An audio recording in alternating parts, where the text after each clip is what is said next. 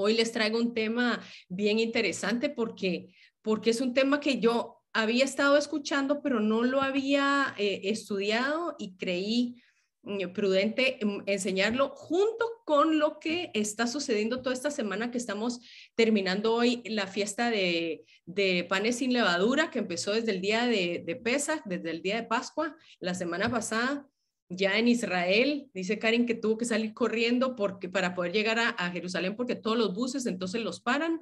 Eh, hoy es un mini Shabbat antes de, del Shabbat de mañana, entonces em, estamos en un tiempo especial. Y viendo lo que está sucediendo en, en las noticias, ustedes, yo, esta semana esto se puso, pero color de hormiga. Y les voy a mostrar un par de noticias ahí que, que encontré. Entonces, eh, ahorita, pues, bienvenidos, bienvenidos entonces a este, a este estudio.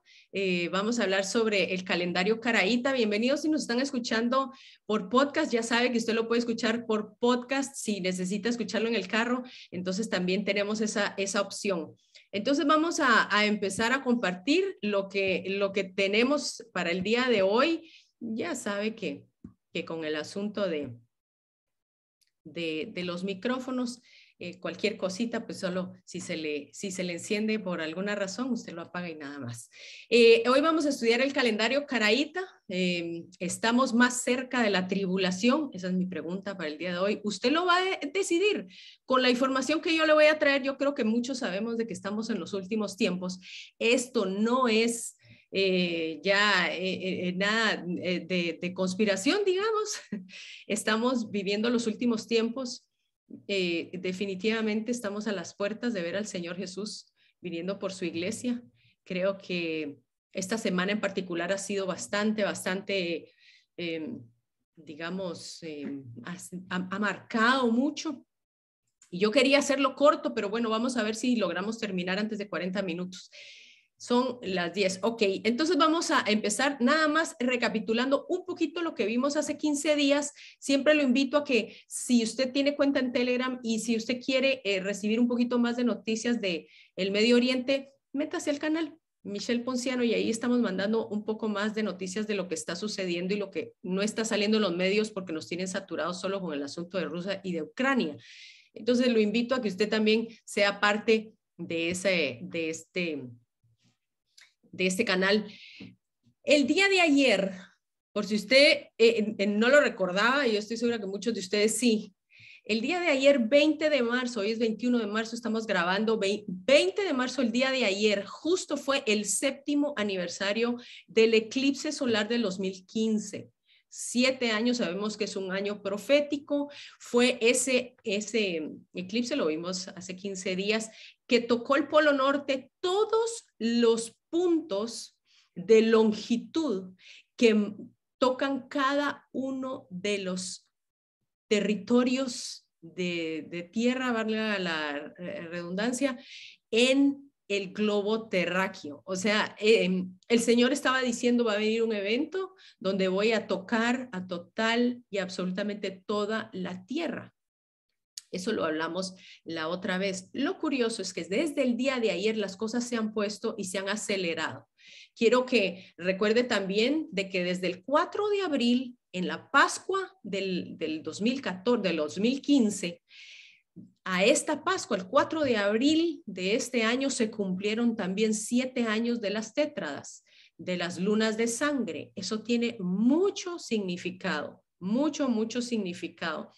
Eh, eh, realmente, eh, ah, no, perdón, dije 20 de, es 20 de marzo, es 20 de marzo, pero no fue, no fue el día de ayer, me da a disculpar con eso, eso creía que había sido el 20 de abril, pero bueno, de igual forma, se están cumpliendo los tiempos, estamos en el tiempo de cumplir los siete años de todos estos eventos que el Señor vino hablando en, el 2014 y 2015. Ahora, el 16 de mayo del 2022 es la próxima luna roja en el calendario de Dios, tiene mucho significado y eso cuando ya se acerque la fecha lo vamos a tratar de estudiar.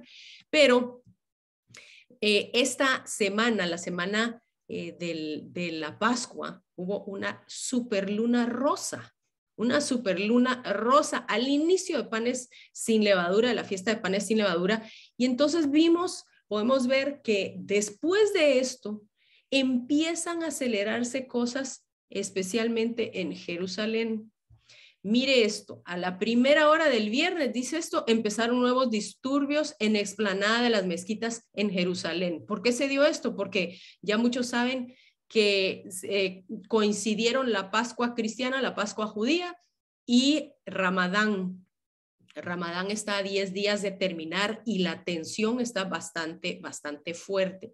Pero las, los disturbios arrancan el viernes, el día de la luna rosa, en, Israel, nosotros la vimos el, sábado, pero la, luna rosa marcó un tiempo en donde empezamos a ver en, Jerusalén mucha, mucha violencia.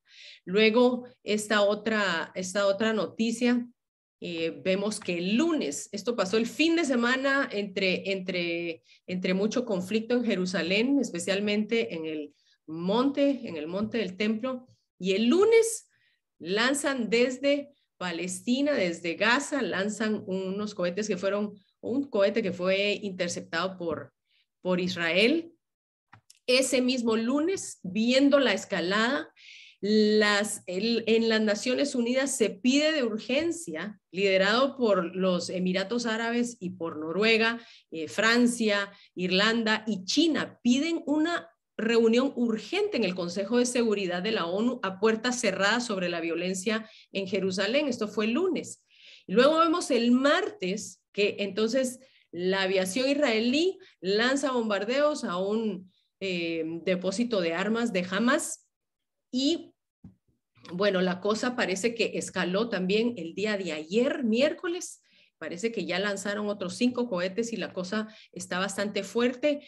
El, al final de Ramadán, ahora se, decidió que, nos, que se prohíbe el acceso a judíos y turistas. Usualmente era así, pero como era la Pascua, se había permitido, había algún tratado, eso creo que fue lo que entendí, si, si, si lo tengo equivocado me lo dicen, pero el, el, acceso a judíos y a, turistas se, se, cerró totalmente la explanada por la, el aumento de violencia. Esto sucedió también aparte de, de, lo que está sucediendo, o sea, estamos terminando la fiesta de panes sin levadura y una amiga me envió eso hoy en la mañana y yo dije, esto lo tengo que compartir. Esto fueron los movimientos sísmicos del día de ayer. Yo sigo y ustedes saben que yo lo subo en, el canal, pero esto yo nunca lo había visto. Esto fueron los sismos de ayer. Eh, arriba de cinco puntos en la escala de Richter es bien difícil. Es muy difícil encontrarlos tan seguidos. Si vean, hubieron terremotos, hubieron, hubo un terremoto eh, en Nicaragua hoy por la mañana que se sintió aquí en Costa Rica pero esto fue solo el día de ayer. Miren, miren cómo empieza a temblar la tierra. El Señor definitivamente dijo que habrán terremotos en diferentes lugares y lo estamos empezando a ver que están incrementándose. A mí no me gustan los terremotos, entonces, pero esto fue eh, hoy en la madrugada. Hubo un terremoto en Nicaragua, eh, también en el Atlántico Sur y, y, vemos que son que están incrementando en fuerza. Esto no es por casualidad y precisamente por eso quiero empezar con, con, algo muy interesante, porque el Señor dijo en Mateo 24, dijo que de la misma manera cuando vean que suceden todas estas cosas, cuando las vean, quiere decir que nosotros vamos a ser testigos de estas cosas. Y Él dice, cuando vean algunas de estas cosas, Él dice, cuando vean todas, Quiere decir que el Señor nos está preparando para que cuando nosotros sepamos que va a ser el, fin, es cuando todas estas cosas empiezan a converger, que lo hemos hablado anteriormente, en un calendario exacto. ¿Cuál es ese calendario? Yo quisiera saber cuál es el calendario exacto del Señor, porque el Señor es muy, muy exacto en sus fechas muy, muy exacto en la cronología, en la matemática bíblica, que a mí no me gusta la matemática y entonces ni modo, pero así es el Señor. Él, él tiene todo en orden, lo ha asignado en orden. Y él dijo, cuando ustedes vean, quiere decir que vamos a ser testigos de todas estas cosas juntas. Han habido terremotos, han habido tormentas, han habido guerras, pero no todas juntas. Él estaba diciendo, van a ustedes a ser la generación que la van a ver todas y que van a saber. Si el Señor usa la palabra sabrán, quiere decir de que Él dijo, quizá no vayan a saber el día y la hora, pero ustedes van a saber cuando yo ya esté a las puertas. Lo está dejando muy claro en Mateo 24.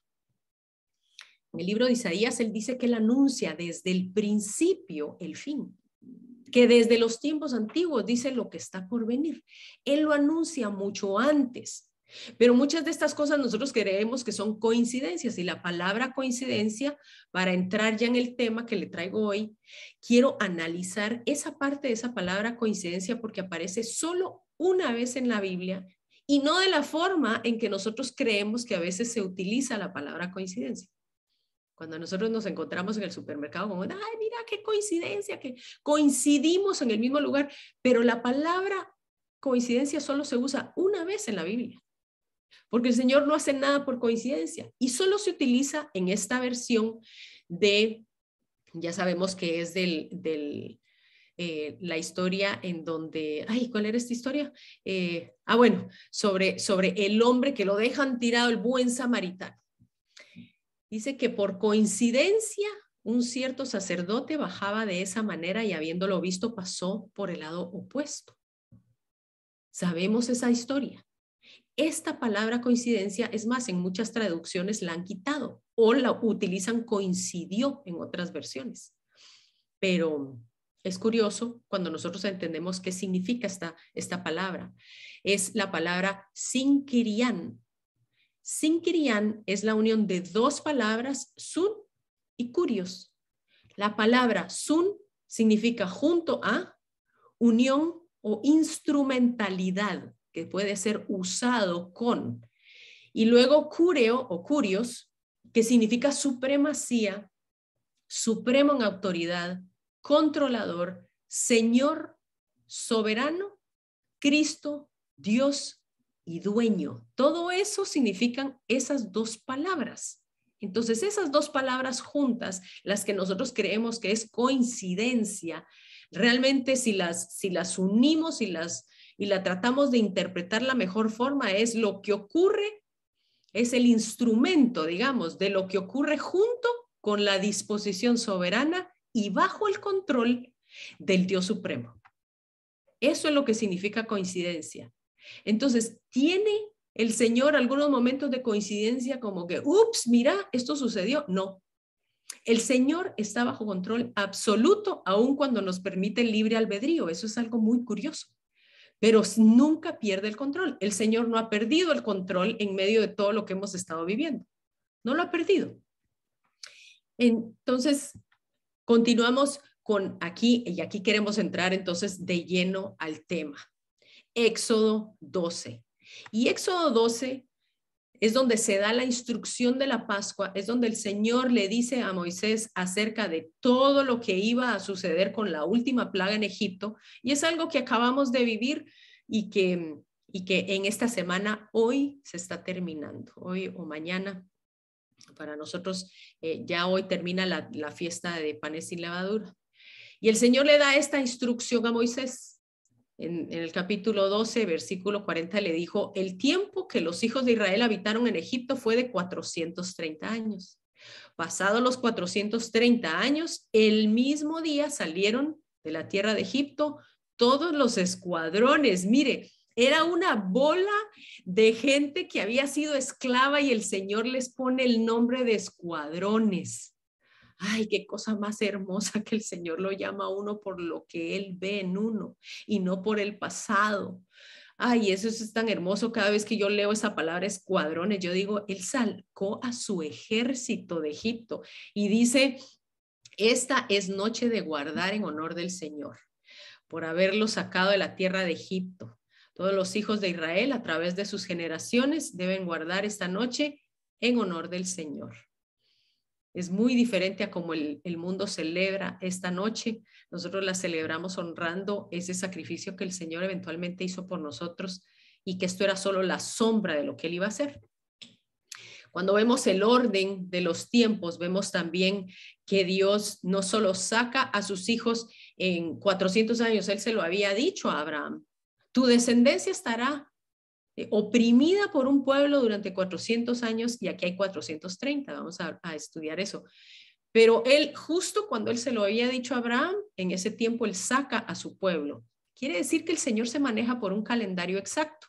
Cuando él le habla y le envía al ángel Gabriel, la semana pasada lo estudiamos, él le dice 70 semanas son las que están eh, escritas para el pueblo y luego de las 70 semanas voy a sacarlos de Babilonia, resumido.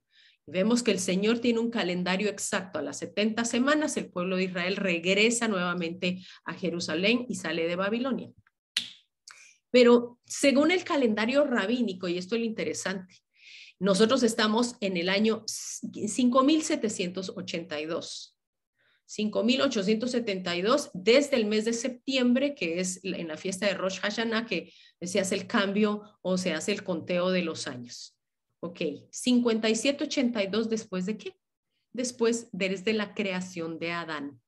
El Señor tiene estipulado un calendario que arranca desde la creación de Adán y termina a los 6.000 años y luego un, año, un mil, mil años más, que son los años del milenio, en los que Él va a estar reinando sobre nosotros. Qué lindo tener un líder justo, un líder desde Jerusalén. Yo estoy anhelando ese tiempo. Pero el calendario de Dios, así como es de perfecto, dura seis mil años. Si dura seis mil años y nosotros todavía estamos en el año 5782, decimos, bueno, queda bastante tiempo. Pues eso es lo que vamos entonces a analizar. ¿Por qué seis mil años? Segunda de Pedro dice 2.8, pero amados, no ignoréis que para el Señor un día es como mil años y mil años como un día. El mismo Señor a veces cuando da una fecha y, habla de una semana, sabemos que está hablando de siete años. Entonces eso lo hemos venido estudiando, pero solo se lo quería refrescar. Cuando en Génesis 2.1 Él dice que el séptimo día Él concluyó la obra, y dice que él reposó el séptimo, es una sombra de los siete mil años que él tiene establecidos para el ser humano. Michelle, pero ¿qué pasa si, si la creación del mundo fue hace millones de millones de años? Y yo creo que sí. Pero el inicio de la creación tal cual, cuando estuvo lista para el ser humano, fueron instituidos seis mil y siete mil años, los siete mil años incluyendo el milenio. Ahora, si son seis días de la creación, entonces son esos seis mil años. Esos seis mil años se van a dividir en jubileos. ¿Qué es un jubileo? Es un conteo de 50 años. Y 120 jubileos son los seis mil años que establecidos. Recuerde, 50 años es un jubileo, Seis mil años son 120 jubileos, porque vamos a terminar justo con este número 120 ahorita que terminemos el estudio.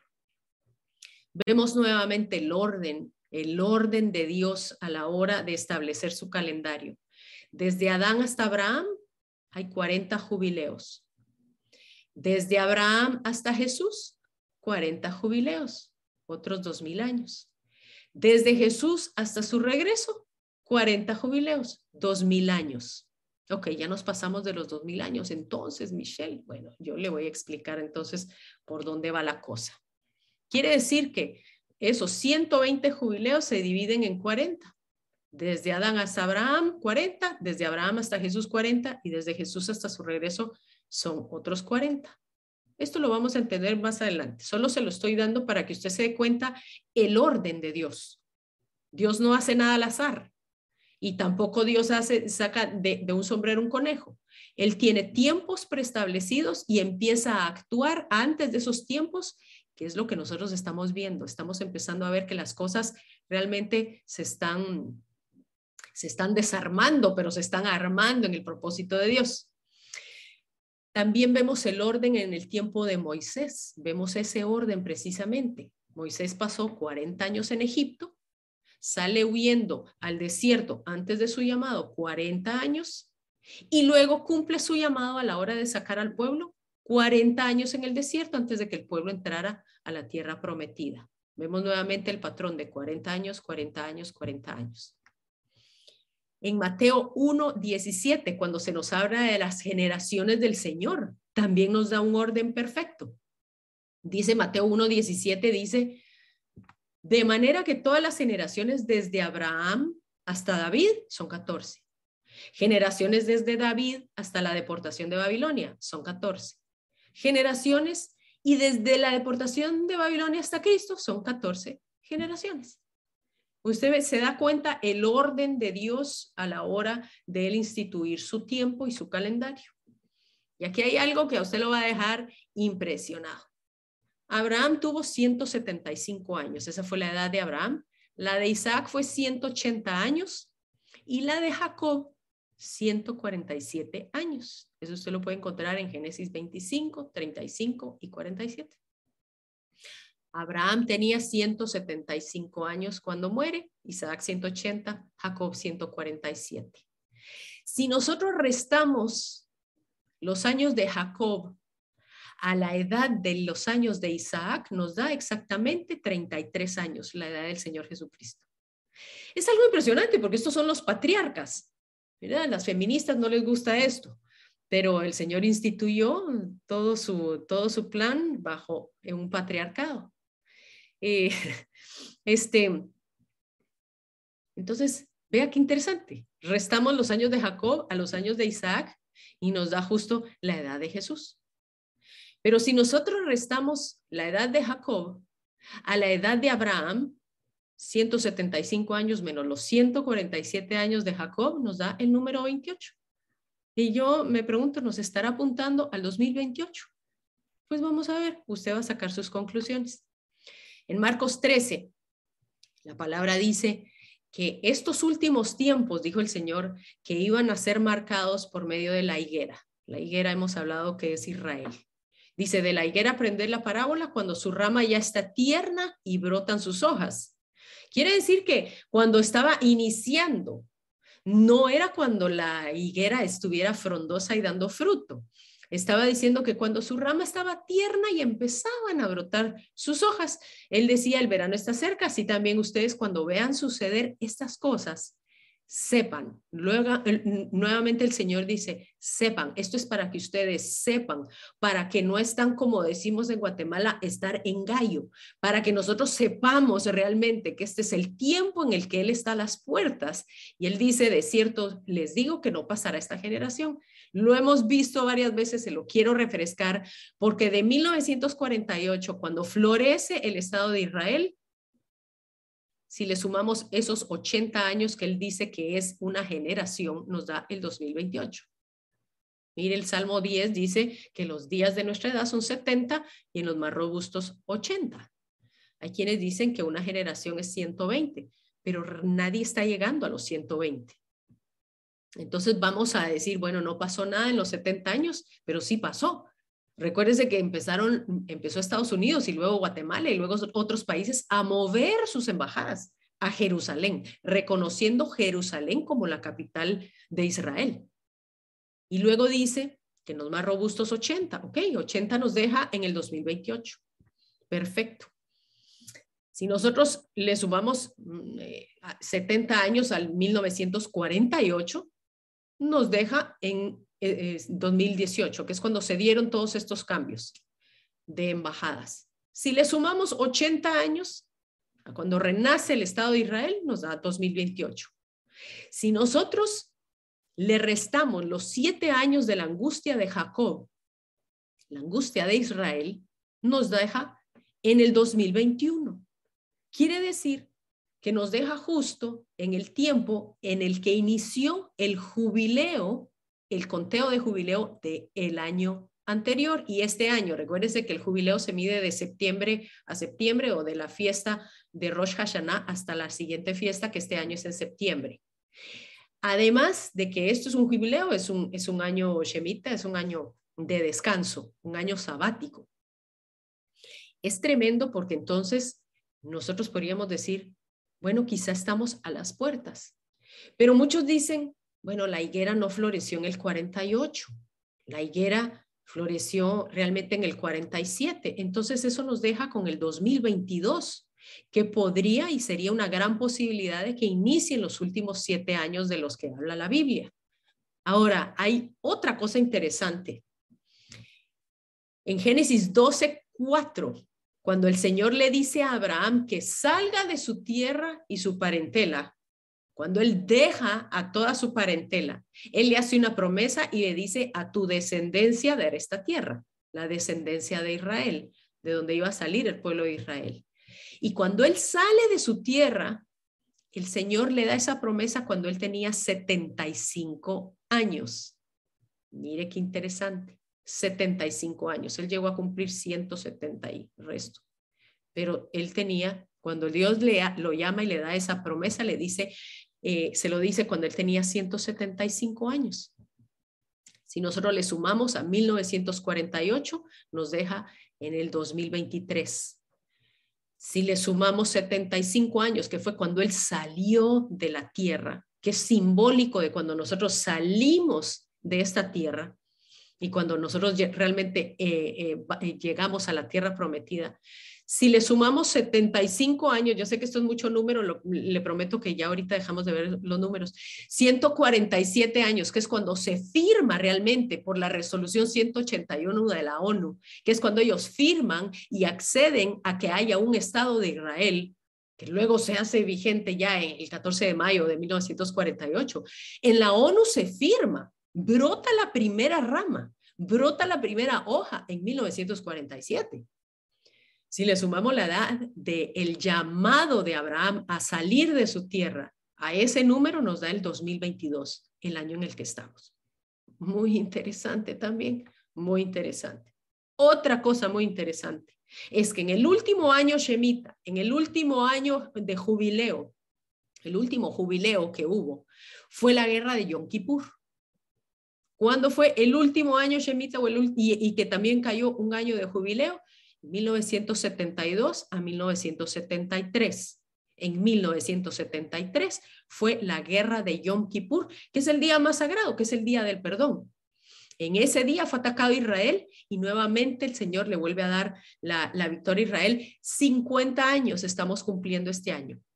50 años. Vea todo lo cronológico que está convergiendo en, en, cómo Dios maneja su calendario en tiempos de 7, en tiempos de 40, en tiempos de 50 y en tiempos de 120.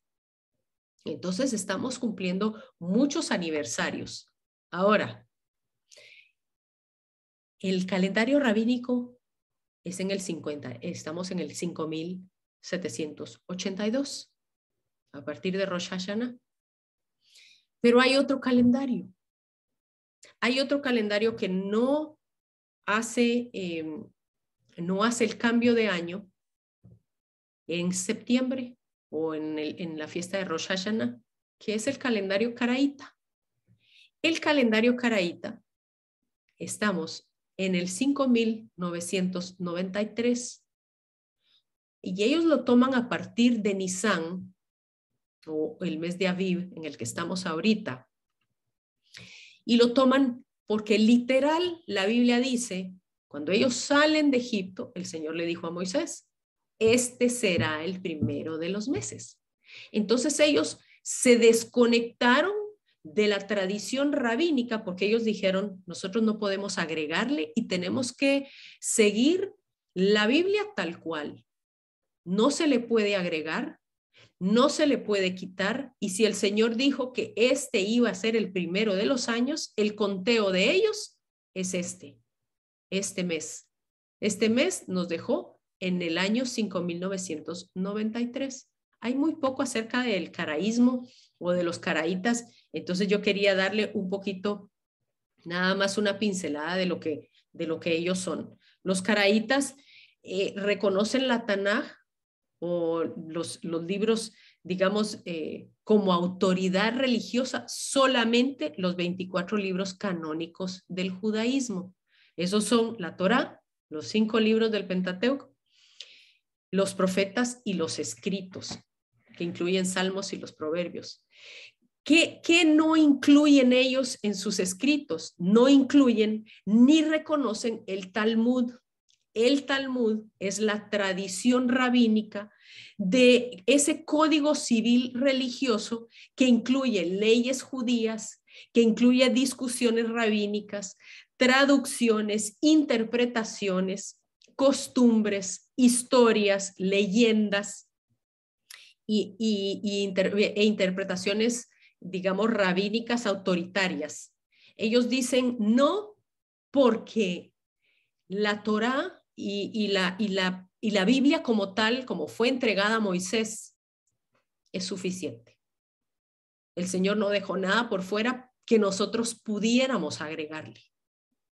Yo creo que es muy sabio, porque entre todas las tradiciones que nosotros a veces tendemos a ingresar en la religión, muchas veces empezamos a ingresar ciertas tradiciones que son contrarias a la palabra. Y lo que ellos decían desde que esta tradición rabínica no concordaba muchas veces con lo que decía la palabra y se le agregaba más de lo que la palabra decía. Los caraítas entonces consideran que no era necesario agregar ni detallar nada adicional y por eso es que ellos no siguen esa tradición rabínica que es la que lleva el número de los años amén. Y uno dice, bueno, ¿Tendrán razón o no tendrán razón? Mire, este es uno de, las, de los versículos más fuertes en los que ellos se basan. Deuteronomio 4.2 dice, ahora pues, oh Israel, escucha las leyes y decretos que yo les enseño que hagan, a fin de que vivan y entren a tomar posesión de la tierra que les dé el Señor, Dios de sus padres. No añadan a las palabras que yo les mando, ni quiten de ellas, de modo que guarden los mandamientos del Señor su Dios que yo les mando. Ellos decían, no podemos añadir y no podemos quitar nada de la palabra, no importa qué tan grande sea la autoridad, no importa qué, tan santo sea la persona, no se puede agregar. Y yo creo que esa es una posición en la que se, se basó el protestantismo porque mucha de la palabra y muchos de los rituales que estaba siguiendo la iglesia se habían desviado de lo que el Señor había indicado en la palabra. Ahora, la tradición rabínica, a diferencia, la tradición rabínica cree que Dios dio dos leyes a Moisés en el Sinaí. Una fue la, ley escrita, la Torah, y otra, el Talmud, que es una, digamos, eh, una, una tradición oral, oral. Esa, es la creencia de ellos. ¿Quiénes son los antepasados de esta tradición rabínica, de los rabinos? ¿Ustedes saben quiénes son? Con los que más chocó el Señor, con los fariseos. Los fariseos son los antepasados de esta tradición rabínica. Hoy este, también de ahí salieron, eh, eran los esenios, los saduceos, de los que habla muchas veces la Biblia. Y recuérdese que Jesús nunca tuvo problema con los pecadores, él tuvo problema con los religiosos. Eso podemos echar nosotros para nuestro saco porque muchas veces nosotros defendemos nuestra tradición mucho más fuerte de lo que defendemos la palabra. Y aunque esté escrito en la palabra, nosotros decimos, pero es que así me enseñaron, pero es que así dice la tradición, pero es que así dice, ¿verdad? No sé, esto me ha pasado a mí. Y de los caraítas en Israel hay, eh, eh, hay muchos, aunque no son la mayoría, y alrededor del mundo, inclusive en Chile, en, Colombia, hay comunidades eh, caraítas mesiánicas, o sea, que creen en el Señor Jesús. Y recordemos de que los rabinos, mm, decimos, bueno, ¿quién tiene la razón? Recordemos que los rabinos nos, no permiten que haya el conteo de las 70 semanas de Daniel en las sinagogas en, muchas sinagogas se prohibió. La tradición rabínica no reconoció al Señor Jesús como su Señor. Entonces, nosotros tenemos que aprender a siempre eh, medir con una medida de la palabra y entender que la palabra es la que tiene la autoridad. No el líder de la iglesia, no el pastor, no el sacerdote, no el papa, es la palabra porque muchas veces la misma tradición nos hace hacer tonteras, como decía Pablo. Pablo en un momento dijo en Galatas 1.14, dijo, en el judaísmo, cuando él era, eh, eh, estaba, eh, era, ¿verdad? Él era judío de judíos, él era fariseo, dice, yo aventajaba a muchos de mis contemporáneos en mi nación, siendo mucho más celoso de las tradiciones de mis padres. O sea, él tenía más celo de la tradición que de la palabra Por eso es que este hombre se le fue encima a los cristianos y, buscaba para matarlos, hasta que el Señor lo bajó del caballo y le quitó toda esa bola de tradiciones. Mire, yo no sé si usted celebra eh, eh, la Pascua, pero si usted la compara con la tradición rabínica, no es necesariamente como el Señor la manda. Es eh, la, toma de las copas y la lavada de las manos y, se tienen que recitar ciertas oraciones. Todo eso es tradición rabínica, pero si usted dice, ¿cómo lo puedo celebrar yo? Usted lo tiene que celebrar nada más dando gracias de la forma que usted quiere. Si quiere un cordero, pan sin levadura, este, pero hay esa libertad que muchas veces la religión nos viene más bien a, a encadenar. La religión encadena. Por eso el Señor decía, es que yo muchas veces ustedes creen, me, me, me, hablan y me adoran, pero es de, solo de, de, boca de diente a labio, decía él. Y en Colosenses Pablo volvía a decir y daba una advertencia a la iglesia. Esto es para la iglesia. Pablo decía, mirad que nadie os engañe por medio de filosofías y huecas sutilezas basadas en las tradiciones de los hombres, conforme a los elementos del mundo y no según Cristo. O sea, él estaba diciendo, tengan cuidado con las tradiciones, porque muchas de las tradiciones no son según Cristo. Muchas de las cosas en la iglesia evangélica, en la iglesia cristiana, en la iglesia católica, no son según Cristo. Y uno creería que porque tienen cierto, cierto, cierto tono, como lo son las, las oraciones repetitivas. El Señor dice, no hagan oraciones repetitivas. Y ahí estamos nosotros, repite y repite y repite. Muchas de las cosas que nosotros hacemos no son según Cristo, sino que son tradiciones de hombres. Y qué lindo poder tener un corazón de decir, Señor, quita toda tradición que no tiene respaldo bíblico, porque eso era lo que decían los caraítas, es que muchas de las tradiciones no tienen respaldo bíblico. Y tienen toda la razón. Y vaya si Jesús no lo dijo.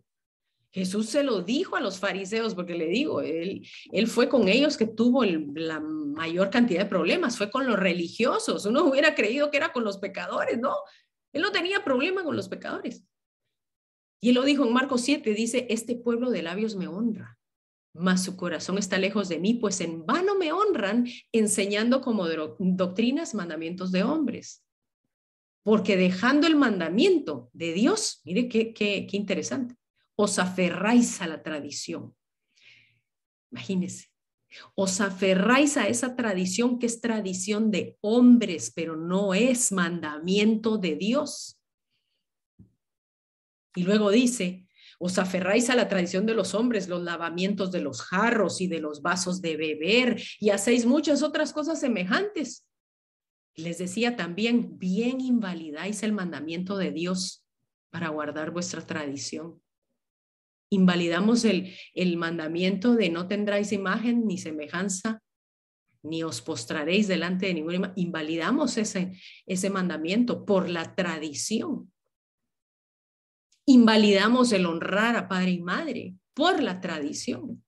Invalidamos muchas cosas que el Señor nos está diciendo que debemos hacer por la tradición o hacemos muchas cosas contrarias al mandamiento de lo que el Señor nos está diciendo.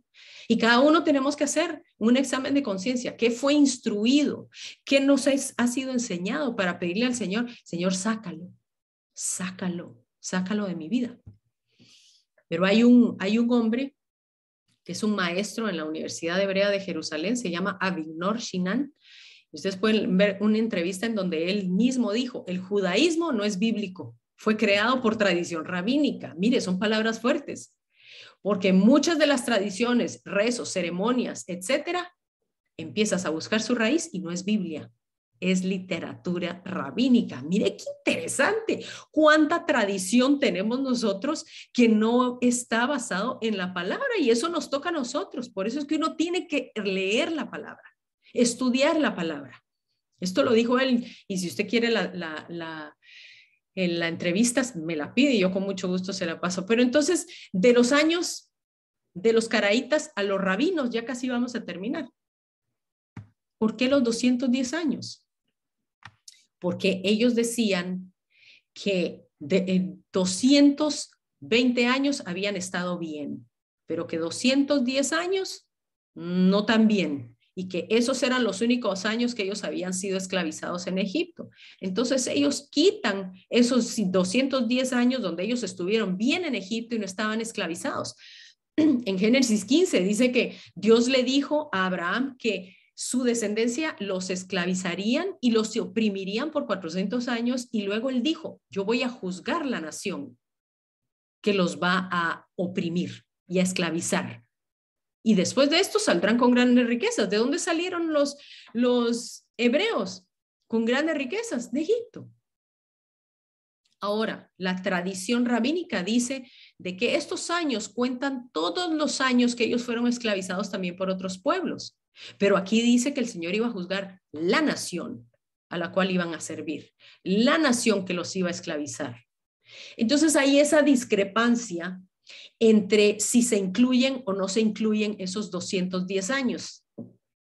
En Éxodo dice, en el tiempo en que los hijos de Israel habitaron en Egipto fue de 430 años. Y entonces, ¿y esos 30 años qué? Los rabinos dicen que esos 30 años fue que desde que el Señor hizo el pacto con Abraham a los 30 años en que nació Isaac. Así dicen. Entonces, son, son discrepancias que creo que lejos de ser importante, no es que no tengan importancia, lo importante es que el Señor Jesús, sabiendo todos estos enredos que iban a haber, él iba a seguir en su calendario y él dijo, no va a ser un número, no va a ser un día, no va a ser una hora. Ustedes van a reconocer entonces los tiempos por las cosas que iban a suceder.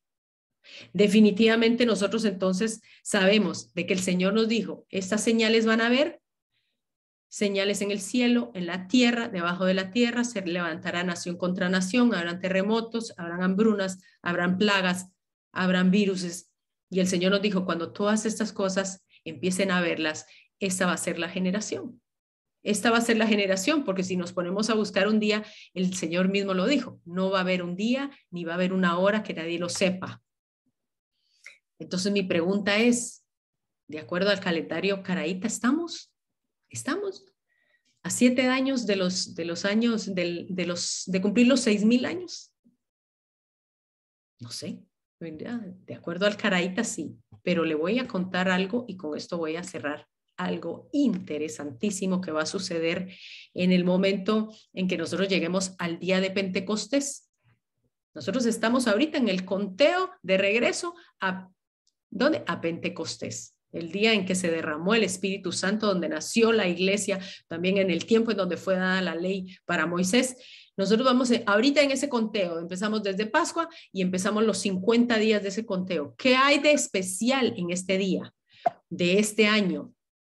Es que eso en un año de jubileo, justo cuando vino el Señor Jesús, el Señor Jesús vino en un año de jubileo, es el, eh, en el primer año de, en el primer Pentecostés fue un año de, jubileo, se conoce como Shavuot, fue un año sabático y ahora estamos entrando a este año de jubileo también en un tiempo sabático, en un año de jubileo. Quiere decir que como son 50 días Pentecostés, significa 50, 50 Estamos entrando en un jubileo que va a ser dentro de un jubileo y esto solo se cumple dos veces en un siglo.